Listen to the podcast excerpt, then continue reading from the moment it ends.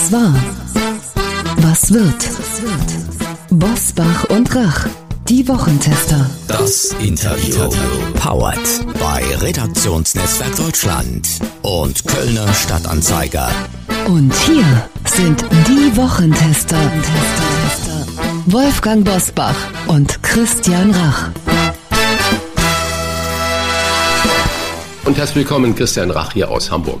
Hallo auch von Wolfgang Bosbach aus Bergisch Gladbach. Sie hören eine Interviewfolge der Wochentester mit dem Zeitkorrespondenten Marc Schieritz. Olaf Scholz, wer ist unser Kanzler eigentlich? Die Analyse und der Versuch eines Psychogramms. Jetzt in dieser Folge.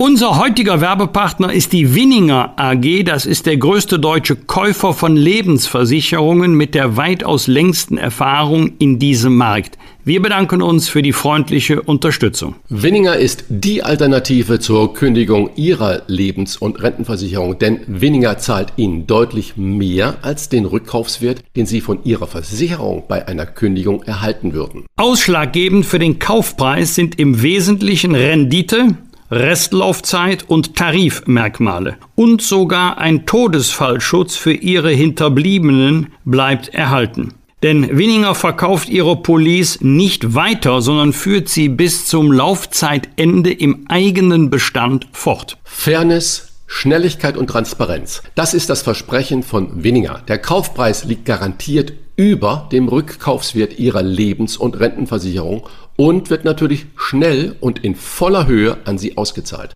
Ein Kaufangebot erhalten Sie online innerhalb weniger Minuten mit persönlichem Ansprechpartner. Stellen Sie weniger doch einmal auf die Probe, bevor Sie Ihre Versicherung kündigen. Mit dem Gutscheincode Wochentester erhalten Sie 50 Euro Bonus auf den Kaufpreis Ihrer Versicherung. Abrufbar unter www.winninger.de. Lieber verkaufen statt kündigen. Das gilt für Sie bei Weniger für alle Lebens- und Rentenversicherungen aller deutschen Versicherungsgesellschaften. Jetzt ausprobieren und 50 Euro sichern unter www.weniger.de. Heute zu Gast bei den Wochentestern Marc Schieritz. Der Zeitkorrespondent ist Olaf Scholz Insider und erklärt, wie unser Bundeskanzler in den bislang wohl schwierigsten Tagen seiner Amtszeit tickt und warum er so selten Klartext spricht.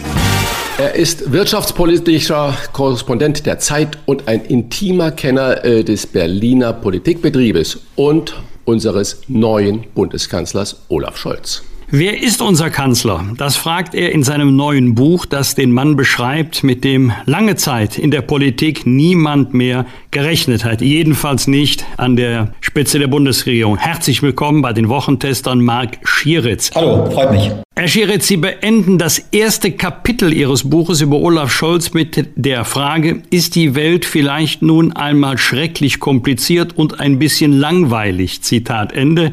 Sie fragen das, was viele über Olaf Scholz denken, Warum wurde er trotzdem oder vielleicht auch deswegen Bundeskanzler? Ja, ähm, also zunächst mal glaube ich, dass die Welt schrecklich kompliziert ist. Das sieht man ja heute äh, wieder in der äh, aktuellen Lage in dieser Woche. Äh, langweilig ist sie gerade nicht, aber auf jeden Fall kompliziert. Und was Olaf Scholz vielleicht auszeichnet oder was ihm den Weg erleichtert hat an die Spitze, ist, dass er an äh, den verschiedenen Fragen immer dran geblieben ist und sich nicht hat davon abschrecken lassen, in komplizierte, langwierige, umständliche Verhandlungen reinzugehen. Also man sieht das bei, in seiner äh, Arbeit zu internationalen Steuerfragen zum Beispiel in der, in der europäischen Politik. Ähm, da war er jemand ein bisschen ähnlich vielleicht auch wie Angela Merkel, der das nicht gescheut hat, sich auch in die Tiefen der Sachpolitik hinabzugehen. Man konnte in dieser Woche aber auch verzweifelte Nachrichtenmoderatoren erleben, als sie von Olaf Scholz wissen wollten, was er denn nun gegen Putin und diese ganze Situation zu tun gedenke, wenn ihn, wenn Putin die Sanktionen unbeeindruckt äh, lassen. Scholz antwortet so nichtssagend und automatisiert, wie es ihm seinen Spitznamen natürlich auch eingebracht hat, Scholzomat zum Beispiel. Kann so jemand dauerhaft beliebt bleiben oder sein beim Volk? Oder ist das so ein einmaliger Gipfel, den er da erklommen hat über seine Merkel-Nachfolgeart? Ja, das ist eine gute Frage. Also er ist sicherlich kein Volksredner und er wird es auch nie werden. Also er ist in einem Alter, in dem man sich, glaube ich, nicht mehr ändert als Mensch. Ähm, das heißt, der Scholzomat, der wird aus ihm nicht rauszubringen sein. Und ich glaube, das behält er auch. Die Frage ist, kann man damit beliebt sein in der Politik? Ähm, ich glaube, es gibt schon eine gewisse Sehnsucht, gerade in Deutschland, nach Leuten, die vielleicht ein bisschen langweilig sind, die, wenn sie nichts zu sagen haben, auch nichts sagen, die sozusagen so ein bisschen das Gegenmodell zu Boris Johnson in, in London sind. Boris Johnson ist ja jemand, mit dem geht man gerne ein Bier trinken, aber den möchte man eigentlich nicht an der Spitze seines Staates haben. Und bei Olaf Scholz ist es vielleicht ein bisschen andersrum. Man möchte nicht gerne ein Bier trinken gehen mit ihm, ähm, aber man traut ihm vielleicht zu, Probleme zu lösen. Deswegen glaube ich, dass es schon auch ein Erfolgsmodell sein kann und es nicht total ausgeschlossen ist, dass er auch eine zweite Amtszeit noch, äh, noch gewinnt. Herr Scheritz, darf ich da nachfragen? Sie haben gerade gesagt, äh, Boris Johnson ist jemand, mit dem man gerne Bier trinken würde und den man nicht an der Spitze des Staates haben will. Der ist ja an der Spitze des Staates, er ist ja auch gewählt worden, demokratisch gewählt worden, was ja in der heutigen Zeit gar nicht mehr so einfach ist, wenn man sich die Welt anschaut. Äh, ist das eine typisch deutsche Sichtweise, die Sie da gerade gesagt haben? Bier trinken mit Johnson ja, aber nicht äh, als Staatschef? Ja, also in der Tat, Boris Johnson ist gewählt worden, aber da, das glaube ich durchaus, dass Deutschland sich da ein bisschen unterscheidet von den angelsächsischen Ländern, dass Leute wie Johnson oder auch Donald Trump in Deutschland jetzt zumindest noch vielleicht, ich hoffe, es bleibt auch so, äh, dass solche Leute ähm, man noch nicht an der, äh, in der Spitze der Politik sehen will. Ich glaube, dass der deutsche Diskurs da ein Stück weit doch vielleicht rationaler und sachorientierter ist. Ist dieser, ich nenne das mal so, gleichförmige Stil in der augenblicklich extremen angespannten Weltlage in Ihren Augen eher ein Vor- oder ein Nachteil? Wie wird Scholz nun Ihrer Überzeugung nach auf die Kriegserklärung von Putin reagieren? Wie wird er reagieren auf rollende Panzer? Von Angela Merkel gab es ja auch verschiedene Versionen. Ähm, ich glaube, dass ähm, er sich nicht sehr viel verändern wird, dass er mit diesem Thema oder mit diesen Ereignissen ähnlich umgehen wird wie mit anderen Herausforderungen seiner Amtszeit. Die war natürlich lange nicht so groß, aber dass die Methode, ähm, die er, die Methode Scholz sozusagen, ähm, Verhandlungen mit allen Beteiligten sprechen, erstmal Ruhe, ähm, abwarten, dass, dass er das beibehalten wird. Ob das, ähm, ob das angemessen ist der Situation, das hängt vielleicht wirklich davon ab, wie, wie, wie brenzlig das alles noch wird. Also es kann sein, wenn es wirklich eskaliert, dass man dann, dass dann eher die Sehnsucht auch wächst nach so einem Winston Churchill ähm, äh, Art Politiker, der sozusagen die Bevölkerung hinter sich versammelt und einschwört auf harte Zeiten. Das würde man Olaf Scholz nicht so sehr zutrauen. Ähm, aber wenn wir sozusagen nicht in dieser, in dieser sehr starken Eskalation drin sind, sondern dass alles noch ein Problem ist, dass man irgendwie, das auch ein bisschen weg noch ist, gefühlt ähm, von Deutschland, äh, dann glaube ich, wird sich Scholz nicht ändern. Dann könnte, kann, könnte sein Ansatz auch äh, ihm jetzt nützlich sein in der jetzigen Lage. Aber ist nicht genau das ein Widerspruch, wenn man Umfragen hört oder die Leute auf der Straße fragt und sagt, was erwartet ihr vom Politiker? Ja, die Wahrheit und Klartext und einfach mal klare Kante äh, zeigen und ähm, dass sie sich da nach dieser Klartextpolitiker sehnen, aber dann äh, so eine emotionsfreie Variante wie Scholz dann wählen. Von Angela Merkel sagt man ja, sagen die Insider, äh, dass sie ja privat unglaublich lustig, schlagfertig und emotional äh, auch sein konnte oder auch natürlich heute immer noch ist. Ist das bei Scholz auch so? Ist er ein komplett anderer öffentlicher Mensch als privat? Ähm, da muss man mal sagen, dass er sein privates Leben natürlich sehr stark abschirmt. Aber was ich jetzt als Journalist und mitbekommen habe, ich habe ihn bei vielen Reisen begleitet, ich war mit ihm im Ausland, ich war mit ihm im Flugzeug, was man sozusagen so macht in der, im Hauptstadtjournalismus. Da würde ich das bestätigen, dass Angela Merkel in kleinen Kreisen extrem witzig und unterhaltsam sein kann, dass das bei Olaf Scholz aber nicht unbedingt so ist. Also der ist nicht viel lustiger, wenn er in kleiner, äh, kleiner Runde ist. Ich glaube, diese, dieses spröde, ähm, äh, pflichtversessene oder pflichtbewusste äh, sich nicht viel Spaß gönnen, das ist schon äh, eine Eigenschaft, die ihn auch als Menschen auszeichnet. Also man weiß jetzt auch nichts, dass er irgendeine Begeisterung für irgendwelche Hobbys oder sowas hat, ja. Ich glaube, da ist es, er ist schon jemand, der sehr stark durch Politik und Arbeit geprägt ist und das auch im Privatleben. Wie erklären Sie es sich, dass Scholz mit dem Versprechen von Respekt und 12 Euro Mindestlohn die Wahl gewinnen konnte, obwohl er, Olaf Scholz, zu Chefstrategen in der Agenda 2010 gehörte? Ja, ich glaube, dass er, in der Tat würde ich das auch so sehen, dass diese Versprechen zentral waren für den Wahlkampf, weil es eine große Sehnsucht, berechtigt oder nicht berechtigt, nach sozialer Gerechtigkeit, nach diesen Gerechtigkeitsthemen gibt in Deutschland. Ähm, ich glaube, dass er diesen, äh, den, den, den sprechen Sie auch vollkommen zu Recht an, diesen Wandel von sozusagen vom neoliberalen Chefexekutor von Gerhard Schröder Agenda 2010 hin zum bisschen ähm, Herz äh, Sozialdemokraten, der, der, der auch was tut für die Leute, dass er das relativ glaubwürdig ähm, diesen Wandel relativ glaubwürdig rüberbringen konnte, was sehr viel mit Corona zu tun hatte, weil eben die Corona-Krise es auf einmal notwendig machte, großzügig zu unterstützen mit staatlichen Hilfen. Das war ja überparteilich eigentlich Konsens in Deutschland von der CDU bis zu den Grünen. Äh, Olaf Scholz hat das als Finanzminister weitgehend umgesetzt, so dass man ihm auf einmal abnahm, dass er eben nicht nur der äh, kalte Reformator ist, sondern dass er ähm, im Zweifel auch das Geld ausgibt, um den Leuten zu helfen. Und das reiht sich ja ein in den, in den Trend, den man ja weltweit sieht, in vielen Ländern, den man auch in der Wirtschaftswissenschaft sieht, sozusagen die Abwendung von oder die Hinwendung zu mehr zu einer größeren Rolle des Staates, ist ja ein globaler Trend. Und da ist, da passt Olaf Scholz rein, da sozusagen reitet er diese Welle. Und deswegen glaube ich, war das auch vergleichsweise glaubwürdig. Hamburg äh, G20 Randale, die Stadt, ich sag mal jetzt übertrieben, in der heutigen Kriegszeit darf man das ja eigentlich nicht mehr so nennen, aber Stadtgebiete, äh, Schanze, Schutt und Asche äh, und Katz-und-Maus-Spiel mit Polizei und äh, wirklich gewalttätigen Demonstranten, dann der Cum-Ex-Steuerskandal. Warum bleibt so wenig an Olaf Scholz hängen. Jetzt hat in Hamburg ja einer der renommiertesten Strafverteidiger Deutschlands, Gerhard Strade, äh, wirklich eine fundierte Strafanzeige gegen Scholz und gegen Bürgermeister Tschentscher gestellt, ohne jetzt der Juristerei da äh, vorgreifen zu wollen. Warum bleibt all das bei Scholz nicht hängen? Warum perlt das eigentlich ab an ihm? Also es sind ja zwei Fragen. Die eine ist, hat er sich was zur Schulde kommen lassen? Und die zweite ist, warum wird er nicht damit in Verbindung gebracht? Bei der Frage, hat er sich was zur Schulde kommen lassen, ähm, kann man lange diskutieren, müsste man jetzt sehr stark in die Details gehen. Ich glaube, wollen wir an der Stelle nicht machen. Aber ähm, also meine Recherchen haben ergeben, dass sehr viele Leute sich was zu Schulde kommen haben lassen. Die Finanzaufsicht hat versagt. Ähm, in Hamburg hat das Finanzamt äh, langsam gearbeitet äh, und so weiter. Aber man, man konnte, es ist nicht gelungen, auch in den Untersuchungsausschüssen nicht gelungen, eine direkte Verbindung zu Olaf Scholz zu ziehen. Also so, vielleicht noch nicht, vielleicht kommt noch was raus, aber das ist auf jeden Fall bis zur Wahl nicht gelungen.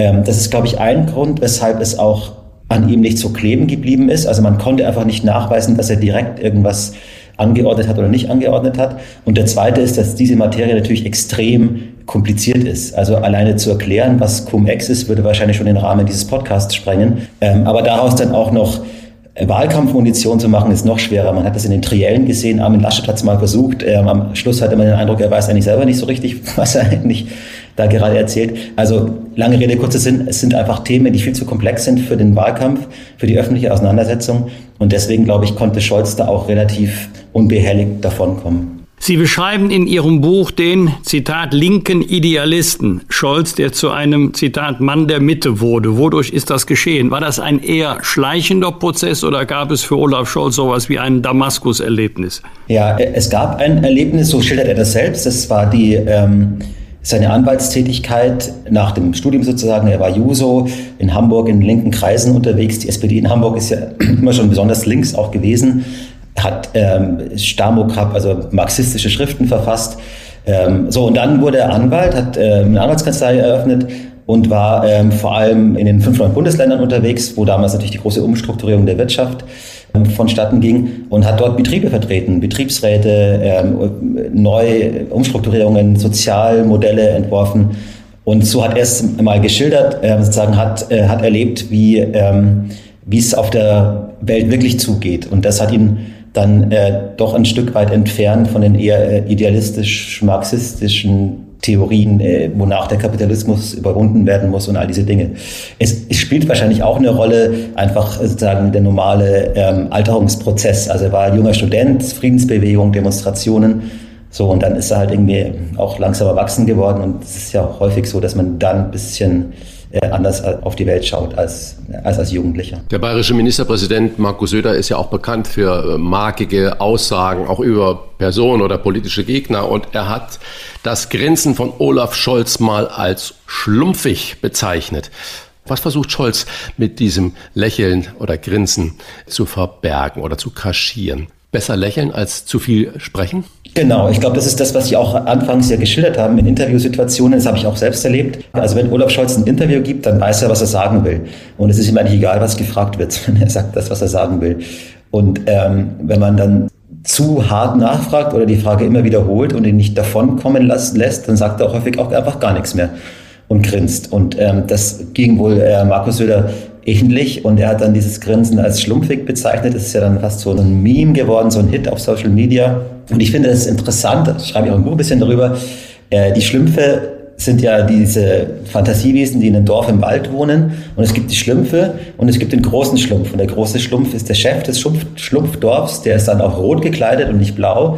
Äh, nicht blau-weiß, sondern rot-weiß. So, und äh, die Frage ist, ob diese Methode, die Olaf Scholz äh, als Schlumpf anwendet, nämlich einfach mal Grinse und nix sagen, ob die jetzt, da er der Kanzler, also der große Schlumpf ist, ob die da auch noch funktioniert. Und das beobachten wir ja gerade. Ähm, das wird sicher noch, noch spannend sein, ob man nicht als Kanzler doch noch stärker an seiner Kommunikation arbeiten muss, ähm, ob es reicht zu sagen, ich löse doch Probleme, ähm, was wollt ihr denn mehr von mir, dafür bin ich gewählt worden. Das ist gerade das Experiment, das wir alle beobachten. Inwiefern war es elementar für den Wahlsieg zum Kanzler, dass Olaf Scholz nicht SPD-Parteichef geworden ist? Ich glaube, es war sehr elementar, denn äh, was ja passiert ist durch die Trennung der Kandidatur von der, ähm, von der Parteiführung, ist, dass es eine, äh, eine relativ linke Parteiführung gewählt wurde mit ähm, Saskia Esken und auch Walter Bojans die sozusagen die linken Flügel in der SPD hinter sich vereinen konnte ähm, und Olaf Scholz auf seinem Kurs der gemäßigten Mitte bleiben konnte, der sozusagen schon auch eine Linksverschiebung ist, Verschiebung ist gemessen an dem Olaf Scholz während der Agenda-Jahre, aber die trotzdem natürlich nicht so weit nach links äh, gegangen ist wie, wie Sesken und, und, und Walter Borjans.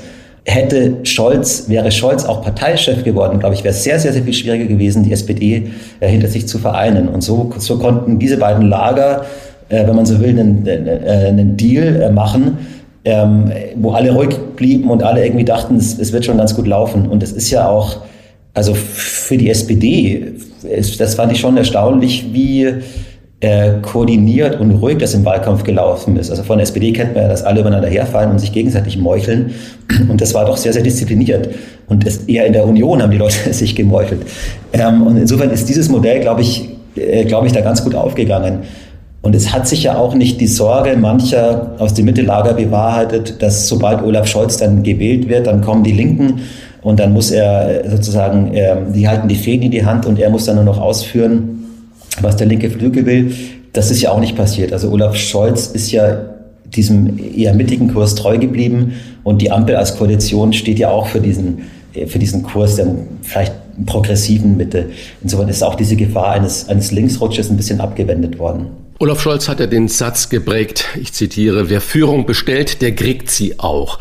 Äh, sie schreiben, dass äh, es Olaf Scholz an Selbstbewusstsein nicht mangelt und dass er sich selbst immer für den besten Experten hält. Jetzt zwei Fragen. In dieser kritischen, ganz gefährlichen Situation, in der wir uns jetzt befinden, ist ja, glaube ich, die Führung unglaublich wichtig. Das heißt, wir schauen nach Berlin, auf die Bundesregierung und dann natürlich in, der Spitze auf den Bundeskanzler. Glauben Sie, dass Olaf Scholz äh, jetzt führt, dass er klare Standpunkte formuliert und nicht ausweichend auf diese so schreckliche Situation, die wir jetzt in Europa und in der Welt haben? Und äh, die zweite Frage, die man vielleicht zuerst beantwortet, warum ist er eigentlich so zurückhaltend ins Kanzleramt gestartet? Die ersten 100 Tage hat man ja eigentlich von Scholz sehr wenig Bemerkenswertes gehört oder gesehen. Ja, ich glaube, diese Zurückhaltung ist tatsächlich Teil seiner Methode, also die eben darin besteht, nicht mit einem Programm rauszukommen und zu sagen, so will ich das, jetzt schauen wir mal, was ich davon umsetzen kann, sondern eher die des, des Leading from behind, wie das die, die Engländer, Amerikaner sagen, also führen von hinten, ähm, absprechen, ausloten in, in Abstimmungsrunden mit dem Koalitionspartner oder, oder der Opposition, was geht beim Thema Impfen zum Beispiel, ähm, um, um dann sozusagen äh, eher situativ Politik zu entwickeln, nicht mit einer großen Programmatik äh, anzutreten. Impfpflicht ist ja vielleicht exemplarisch dafür. Olaf Scholz wollte dann auf einmal die Impfpflicht, aber weil er wusste, dass die FDP das eher, eher skeptisch sieht, ähm, hat er diesen Weg gewählt, übers Parlament zu gehen und keinen Regierungsgesetzesentwurf ähm, vorzulegen. Kann man sagen, was für eine Führungsschwäche. Andererseits ist das für ihn halt sozusagen die Methode dann trotzdem, obwohl die Widerstände da sind, die Welt ist halt, wie sie ist, ähm, trotzdem voranzukommen. Also das ist, glaube ich, wirklich seine Methode des eher bedächtigen, kompromissorientierten, konsensorientierten Führens. Ähm, wie das jetzt in dieser extremen Situation aussieht, das, äh, das ist wirklich schwer zu sagen. Ich glaube, dass er äh, in der Tat ist er jemand, der glaubt, er ist der Allerbeste. Also er hat irgendwann mal gesagt, es gibt in Deutschland eine Handvoll Leute, die das Rentensystem verstehen und ich bin einer davon. Und das ist natürlich schon sehr anmaßend. Ähm, ich, mein Gefühl ist aber, dass bei diesen außenpolitischen Themen, ähm, dass er da schon weiß, dass es für ihn ein bisschen Neuland ist. Ähm, er war nie Außenpolitiker. Ähm, er, er sozusagen muss sich da äh, einarbeiten und ich glaube, dass er da jetzt schon sehr, sehr stark auf die Leute vertraut, die da oder die auch anhört, ähm, die da die Experten sind im Kanzleramt und in der Wissenschaft ähm, oder in der, in, der, in der weiteren Welt. Also man hat ja schon gesehen eine sehr, sehr enge Abstimmung mit den Verbündeten, Frankreich, auch mit Washington.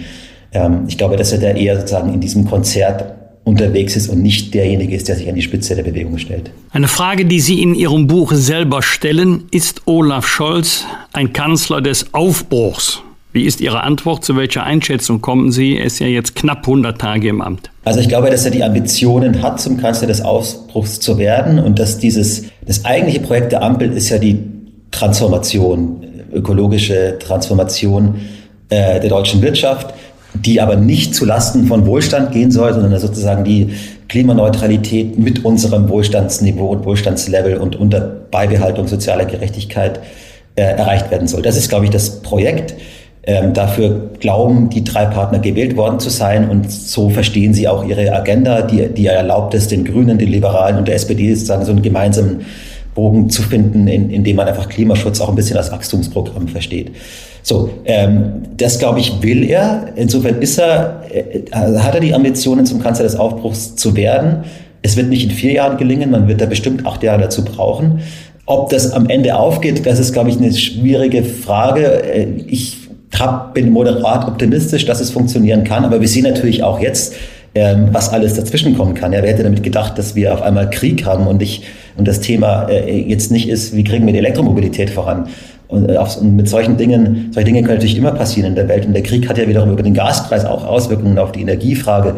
Also es ist in der Realität halt doch schwieriger. Und das glaube ich, also es wird jetzt häufig so argumentiert, Angela Merkel hatte keinen Plan.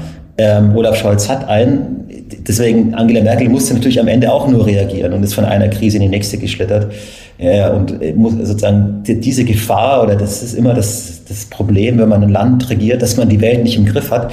Und äh, da, vor diesem Problem steht jetzt Olaf Scholz einfach auch. Schlussfrage zum letzten Kapitel in Ihrem Buch, das den Titel, ich zitiere das, damit die Hörer und Hörerinnen das auch verstehen, einfach Sie trägt. Erklären Sie uns, wer damit gemeint ist und welche Rolle dieses Sie in seinem Leben spielt. Ja, mit Sie ist nicht seine Frau gemeint, sondern in dem Fall meine ich damit tatsächlich äh, eine ganz äh, normale Aktentasche. Ähm, Olaf Scholz hat äh, einfach seit Jahren oder Jahrzehnten immer dieselbe Tasche, äh, in der er früher als Anwalt seine Prozessunterlagen verstaut hat, äh, die er dabei hatte, als er Finanzminister war, als Hamburger Bürgermeister beim G20-Treffen und eben jetzt auch im, im Kanzleramt, das ist eine abgewetzte alte Ledertasche.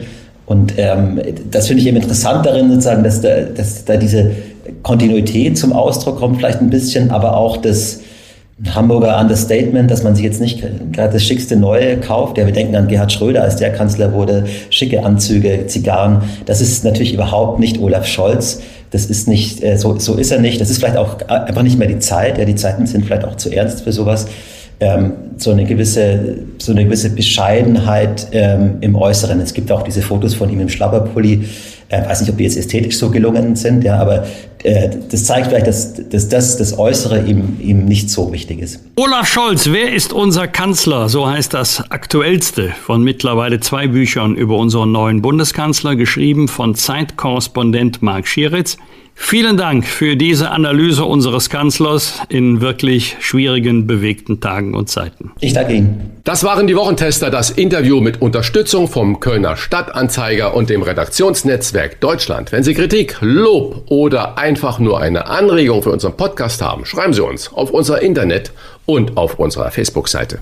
Fragen gerne per Mail an kontakt@diewochentester.de und wenn Sie uns auf einer der Podcast-Plattformen abonnieren und liken, dann freuen wir uns ganz besonders. Danke für Ihre Zeit. Die neue reguläre Folge hören Sie am Freitag, Punkt 7 Uhr. Bitte die Wochentester einschalten. Was war? Was wird? Wolfgang Bosbach und Christian Rach sind die Wochentester. Ein Maßgenau Podcast. Powered bei Redaktionsnetzwerk Deutschland und Kölner Stadtanzeiger.